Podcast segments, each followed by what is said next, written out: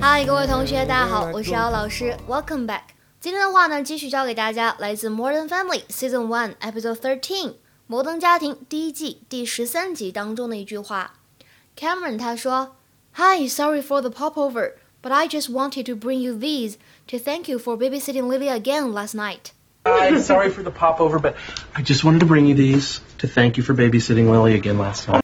Hi, sorry for the popover, but I just wanted to bring you these to thank you for babysitting Lily again last night.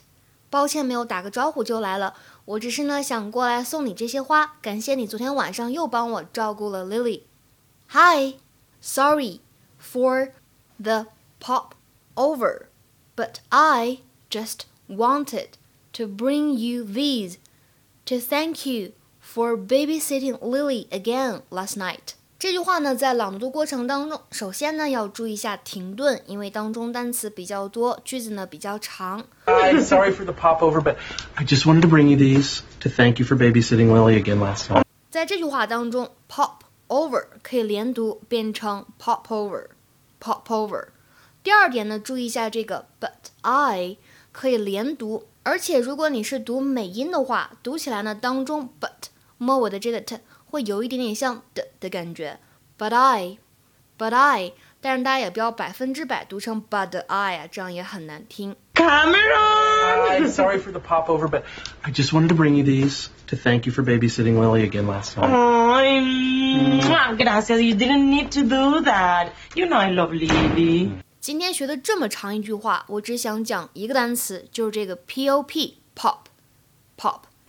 那么在英语当中呢，如果你碰到 pop in、pop into、pop over、pop out，或者呢 pop down，都表示的是什么呢？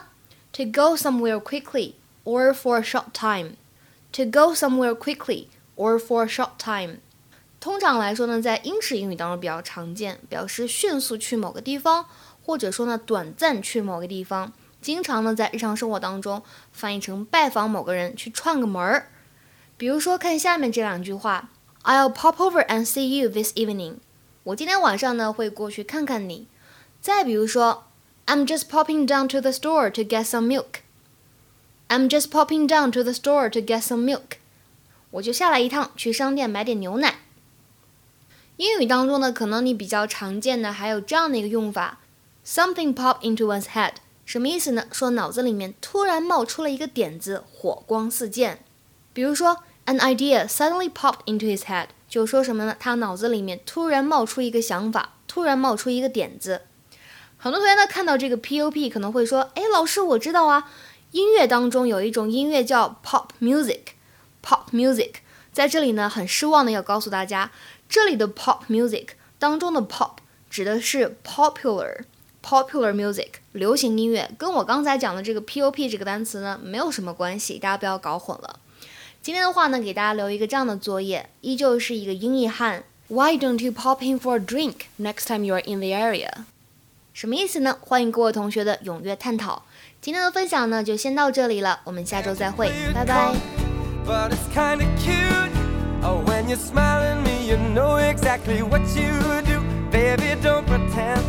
But you don't know it's true.